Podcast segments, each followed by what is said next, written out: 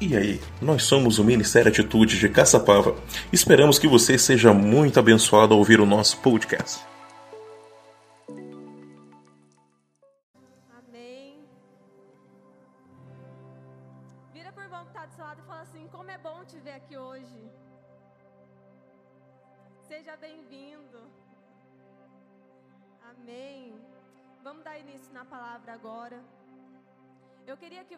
Fechasse os seus olhos por um instante. Senhor, em nome de Jesus, Pai, nós nos colocamos aqui, Pai, de coração aberto para receber, Pai, da tua palavra. Senhor Deus, que não seja mais eu aqui, Pai, mas que o teu Espírito Santo esteja falando através da minha vida, nos corações de cada jovem que está aqui hoje, Senhor, em nome de Jesus. Amém. Amém. Quem aqui viu o tema da palavra hoje? Amém? Todo mundo viu? É, mais para frente vocês vão entender um pouquinho mais sobre o tema da palavra. Eu queria primeiro dar um contexto para chegar onde eu quero chegar. Eu queria que vocês abrissem comigo em Marcos, no capítulo 4, versículo 35, a partir do 35. É uma passagem bastante conhecida, Marcos 4, 35. Amém? Vou começar lendo aqui. Naquele dia de tardinha, Jesus disse aos discípulos: Vamos para o outro lado do lago. Então eles deixaram o povo ali, subiram no barco em que Jesus estava e foram com ele, e outros barcos o acompanharam. De repente, começou a soprar um vento muito forte e as ondas arrebentavam com tanta força em cima do barco que ele já estava ficando cheio de água. Jesus estava dormindo na parte de trás do barco, com a cabeça numa almofada. Então os discípulos o acordaram e disseram: Mestre, nós vamos morrer. O senhor não se importa com isso? Então ele se levantou, falou duro com o vento e disse ao lago: Silêncio, fique quieto. O vento parou e tudo ficou calmo. Aí ele perguntou: Por que é que vocês são assim tão medrosos? Vocês ainda não têm fé? E os discípulos, cheios de medo, diziam uns aos outros: Que homem é este que manda até no vento e nas ondas? Eu queria começar falando no comecinho do versículo, versículo 35 ainda, quando Jesus fala para os discípulos: Vamos para o outro lado. Quando nós lemos isso, a gente entende que havia um destino. Jesus estava falando para eles: Nós vamos chegar do outro lado. Havia um lugar aonde Jesus queria levá-los. E aí no versículo 40, depois que acontece todo esse episódio do, né, do vento, do mar, é, Jesus vira para eles e fala assim: Por que é que vocês são assim tão medrosos? E depois no versículo 41 fala, né? Que os discípulos cheios de medo, né? Então, queria fazer uma pergunta antes. Quem aqui tem medo de alguma coisa? Todo mundo, né?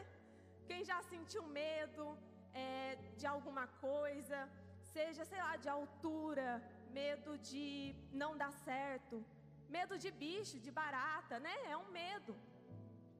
Todo mundo tem, tem medo. Medo é natural do ser humano. E tá tudo bem sentir medo. Mas a gente precisa é, tomar muito cuidado, porque tem medos que nos paralisam, tem medos que nos impedem de chegar aonde o Senhor quer nos levar, tem medos que muitas vezes nos impedem de alcançar a promessa que o Senhor fez, fez para nós. E vou dar alguns exemplos de alguns medos aqui que podem te paralisar. Que é medo de não dar certo, medo de falhar, medo do que vai encontrar no meio do caminho, medo do que vão dizer, medo de não ser capaz. São alguns medos que, se a gente não tomar cuidado, ele, ele, ele nos aprisiona, ele nos paralisa. Então, é, esses medos conseguem nos dominar, eles conseguem nos paralisar. Então é preciso ter coragem, repete comigo: coragem. Coragem para viver as coisas novas, o novo do Senhor, na sua vida, é preciso ter coragem. E aí eu te pergunto: o que você tem feito para ser quem você gostaria de ser? O que você tem feito para chegar aonde você gostaria de chegar? O que você tem feito? Você tem deixado o medo de paralisar? O medo dominar o seu coração? Ou você tem tido coragem para enfrentar esse medo? No versículo 40, novamente, quando o Senhor fala: é, Por que é que vocês são assim tão medrosos? Vocês ainda não têm fé? É preciso ter fé, é preciso acreditar para que você chegue, para que você alcance o novo do Senhor na sua vida. O medo não pode ser maior que a sua fé. Nesse versículo, Jesus estava falando: Olha, o medo de vocês foi maior que a fé de vocês. Aqui ele fala: Por que é que vocês são assim tão medrosos? Vocês ainda não têm fé? Ou seja, o medo foi maior do que a fé. A gente não pode deixar o medo ser maior do que a nossa fé. E o problema de muita gente que não alcança o novo do Senhor na sua vida é quando o medo é maior do que a fé. A gente começa a deixar de acreditar que o Senhor pode fazer. A gente começa a deixar de crer no poder do nosso Deus. A gente começa a querer tomar o controle da situação. A gente começa a sentir medo. E aí a gente quer tomar o lugar de Deus, né? Ah, eu não sei se o Senhor vai agir, então deixa eu dar o meu jeito aqui para eu resolver essa situação. Então o medo não pode ser maior que a sua fé. Não deixe o medo fazer parte da sua identidade. O medo não pode fazer parte da sua identidade. Não deixe o medo controlar a sua vida. Confie no Deus que controla a sua vida. Não deixe que o medo coloque empecilhos no meio do caminho para você, mas confie no Deus que está controlando toda a situação e que tira todos os obstáculos do meio do caminho, que abre o mar. Amém? Esse é o nosso Deus. Esse é o nosso Deus. Então o medo ele não pode controlar a nossa vida. Vou abrir um parênteses de uma curiosidade. A palavra, né, a frase não temas ou não tenha medo, está escrito na palavra 365 vezes.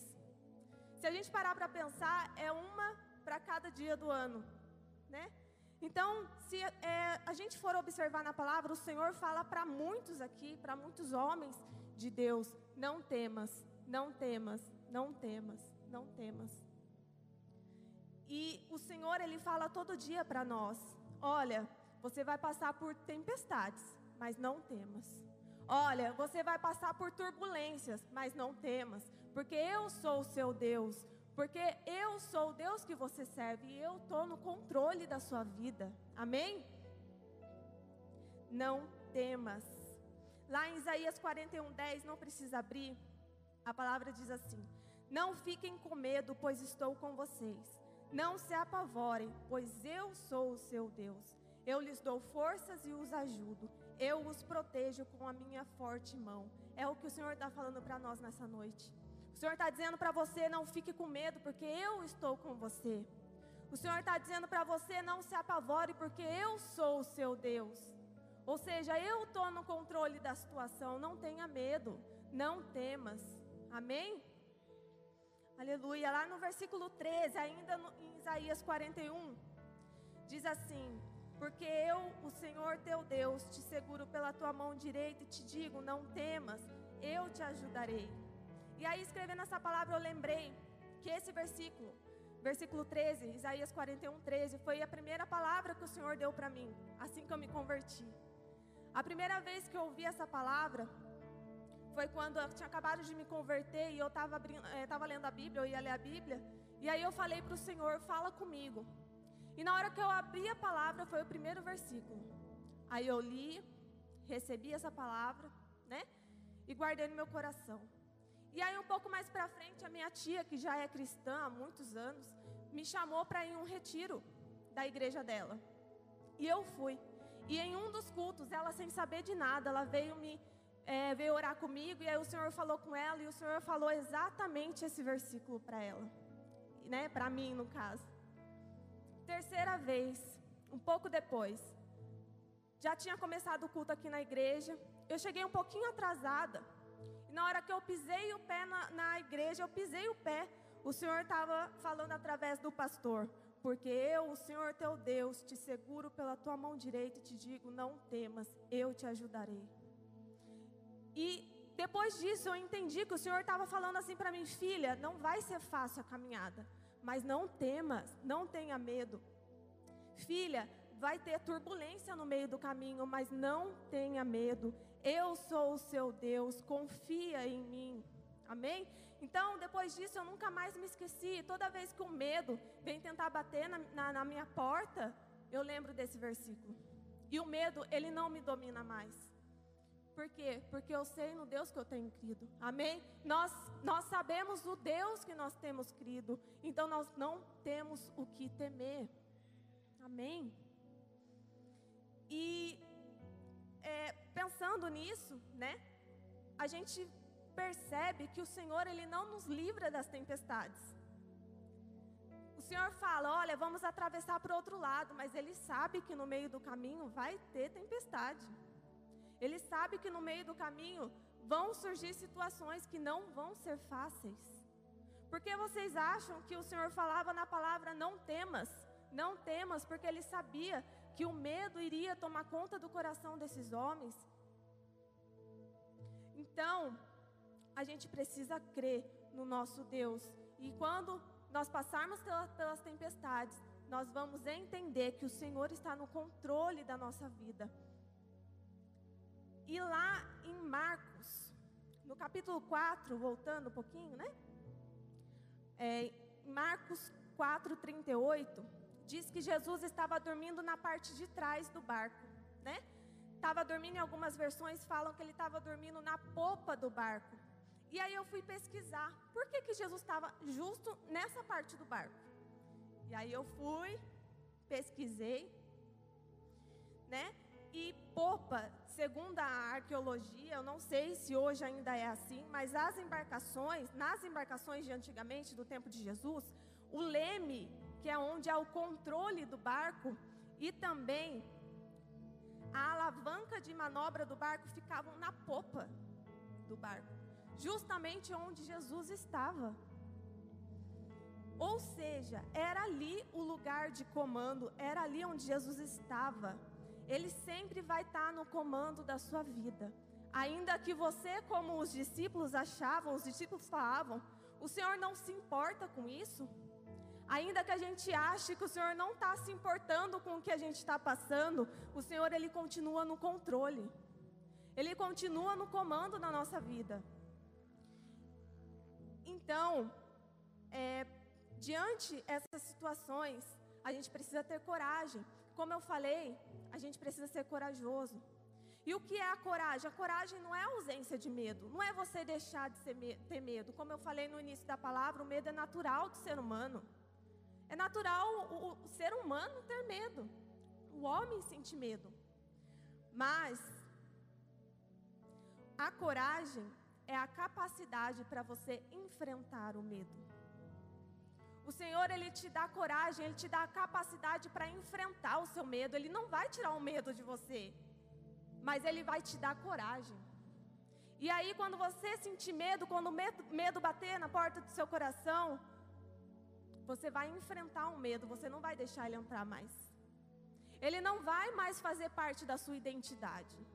Ele não vai mais te impedir, você vai, não vai mais achar que você não é capaz de alcançar nada.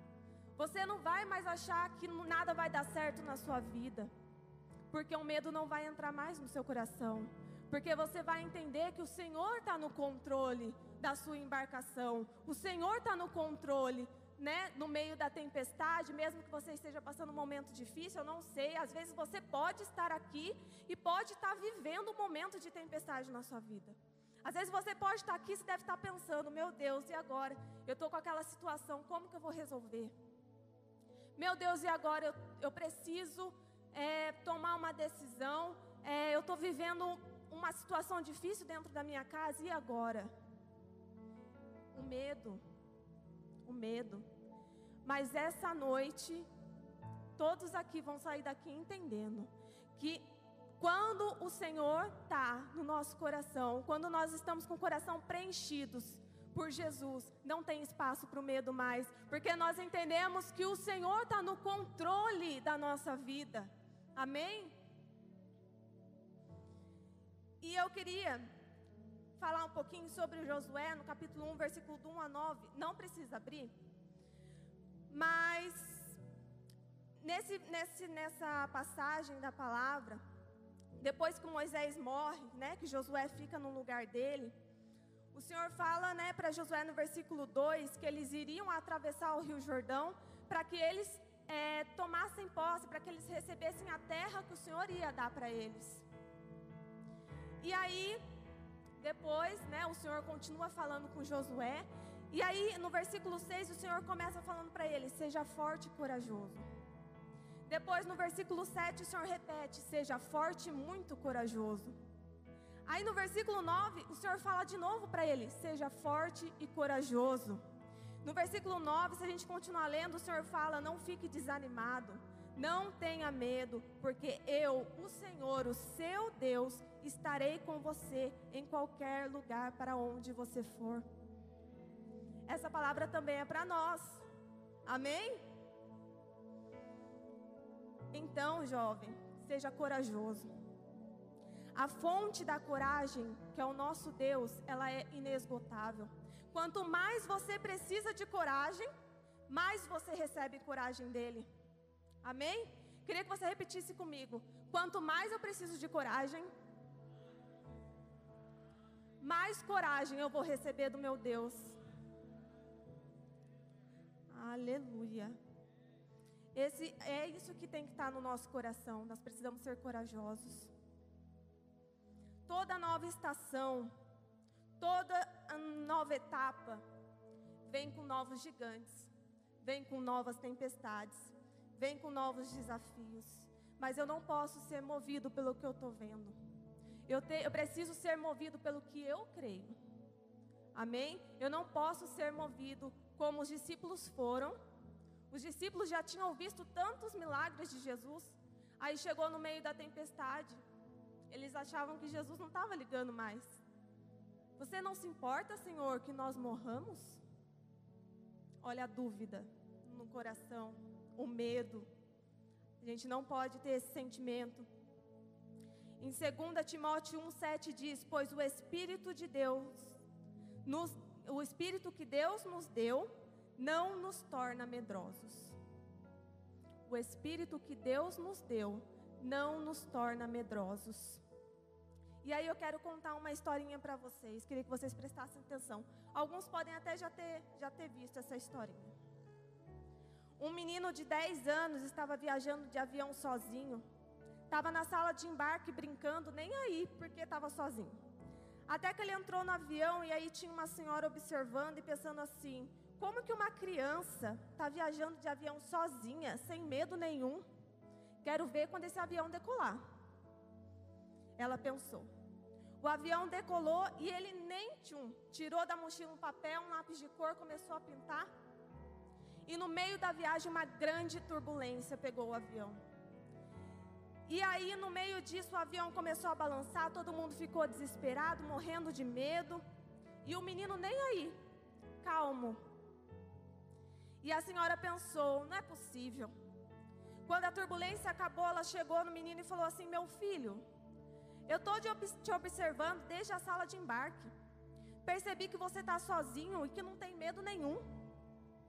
Você não tem medo desse avião aqui cair e a gente morrer? E a criança olhou para ela e disse: Por que eu teria medo? Meu pai é o piloto. Por que eu teria medo? Meu pai é o piloto.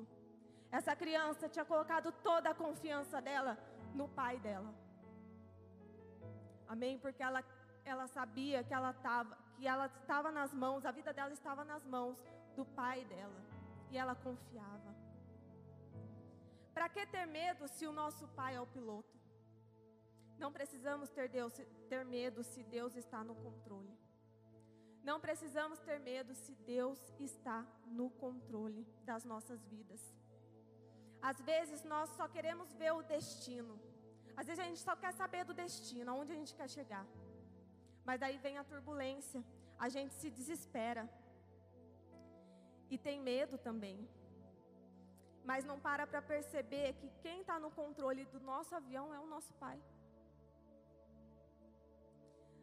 Então, ainda que nós não estejamos vendo, ainda que a gente não esteja vendo o agir do Senhor, Ele continua no controle. Às vezes nós achamos que Deus não está se importando com o que nós estamos vivendo. Os discípulos falaram: Não te importa que nós morramos? Mas Ele continua no controle. Muitas vezes Ele está em silêncio, mas é porque Ele está trabalhando. Ele continua no controle.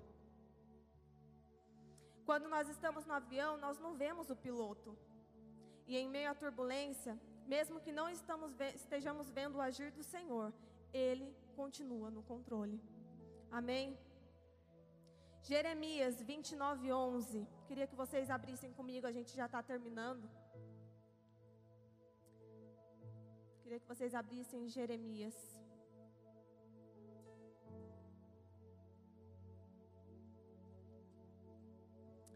Vinte e nove, onze.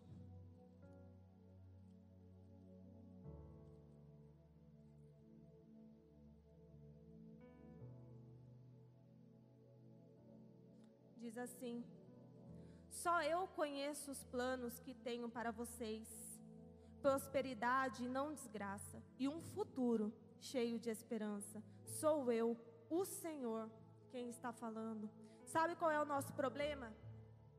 É que às vezes a gente não confia o suficiente no nosso Pai. Às vezes a gente quer colocar características humanas em Deus. Vou dar um exemplo. As pessoas falham com a gente e aí a gente pensa: será que Deus também vai falhar? As pessoas traem a gente e a gente pensa: será que Deus também pode me trair? As pessoas não são fiéis com a gente e a gente pensa: será que Deus também não vai ser fiel? As pessoas não são boas com a gente e a gente pensa: será que Deus também não vai ser bom comigo? Quantas vezes, até de forma inconsciente, nós duvidamos de Deus? Quantas vezes nós duvidamos dele? Mas eu falo para você que, mesmo que ele não esteja fazendo a sua vontade, ele continua digno da nossa confiança. Mesmo que muitas vezes ele não esteja fazendo o que a gente quer, ele continua digno da nossa confiança. Não é porque ele não fez o que a gente quer que ele deixou de estar no controle. Ele sabe melhor do que eu, ele sabe melhor do que você o que é bom para nós. Porque a tua vontade é boa, perfeita e agradável. E enganoso é o coração do homem. Quantas vezes você já quis entrar por uma porta? Você sonhou com essa porta e Deus fechou a porta? Quantas vezes você já pensou assim, é agora, é agora, e Deus foi lá e não permitiu que aquilo acontecesse? E aí? Às vezes as coisas não precisam fazer sentido para a gente, mas Ele continua no controle. Às vezes a gente pode não entender, mas Ele continua no controle. O louvor pode vir subindo. Se você está no avião, queria que você pensasse comigo. Você entrou no avião. Você teria coragem de chegar para o piloto e falar assim: Ô moço, ô seu piloto, posso pilotar um pouquinho o avião para ver e tal? Deixa eu pilotar um pouquinho. Você faria isso? Não. Se você fizer isso, o que vai acontecer? O avião vai cair. Você não sabe pilotar o avião. E quantas vezes a gente quer tomar o controle de Deus? Quantas vezes Deus está ali no controle da sua vida e você chega para Deus e fala assim: Deus, deixa eu controlar um pouquinho. Deixa eu guiar um pouquinho minha vida. O que, que vai acontecer? A gente vai ficar frustrado. E aí a gente coloca a culpa em quem? Em Deus. Mas não era Deus que estava no controle, era você. E aí? Não. Essa noite é a noite de você devolver o controle para Deus. Mesmo que seu coração esteja cheio de medo, você entrou aqui com aquela dúvida no seu coração, fala assim: nossa, eu acho que Deus não vai fazer porque está muito difícil. Nossa, eu acho que Deus não está ligando para mim, igual os discípulos. Jesus estava dormindo no barco. E os discípulos acharam que Jesus não estava nem aí para eles, não estava nem ligando, não estava se importando. Sabe? Muitas vezes a gente quer tomar o lugar de Deus.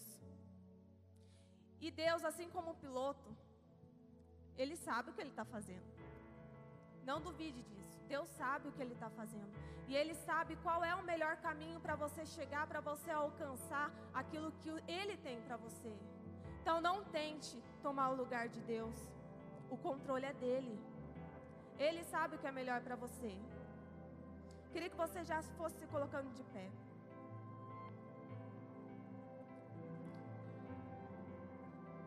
Talvez você não está entendendo nada do que você está passando. Talvez você tenha pensado essa semana: eu não mereço isso. Eu não mereço estar tá passando por isso. Eu não aguento mais. Será que Deus não está vendo o que eu estou passando? Será que Deus não está vendo que eu tenho ido dormir com medo do amanhã? Com medo do que vai acontecer? Medo de não dar certo? Medo dessa situação não se resolver? Medo do futuro, ansiedade.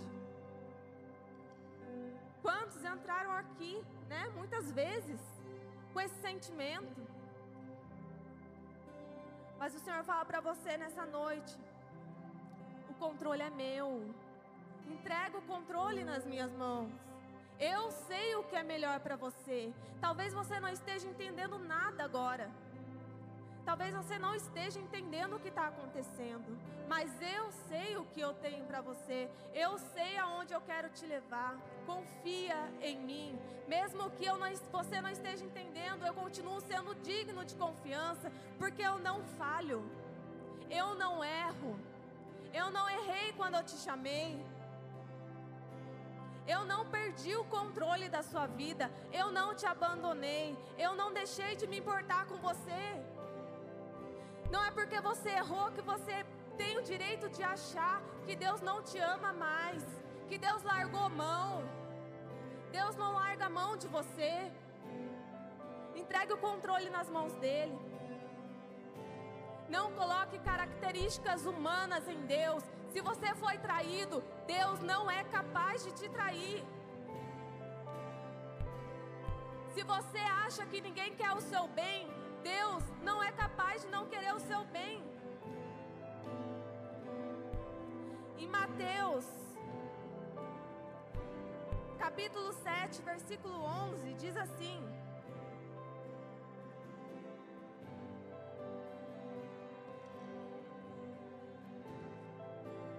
Mateus 7, 11. Por acaso algum de vocês que é pai Será capaz de dar uma pedra ao seu filho quando ele pede pão? Ou lhe dará uma cobra quando ele pede um peixe? Vocês, mesmo sendo maus, sabem dar coisas boas aos seus filhos, quanto mais o Pai de vocês que está nos céus dará coisas boas aos que lhes pedirem. Esse é o nosso Pai. Queria que você colocasse a mão no seu coração nesse momento. Eu não sei como você entrou aqui. Mas eu queria que você começasse a entregar o controle da sua vida nas mãos do Senhor hoje. Talvez você até tentou tomar o controle de Deus. Você até tentou dar o seu jeito. Você até tentou dar, fazer da, su, da, da sua forma, do que, do, de como você pensou. Mas nessa noite você vai entregar o controle da sua vida nas mãos dele agora. Oh Deus, eu declaro, Pai, sobre a vida de cada um que está aqui nessa noite. A paz que excede todo entendimento.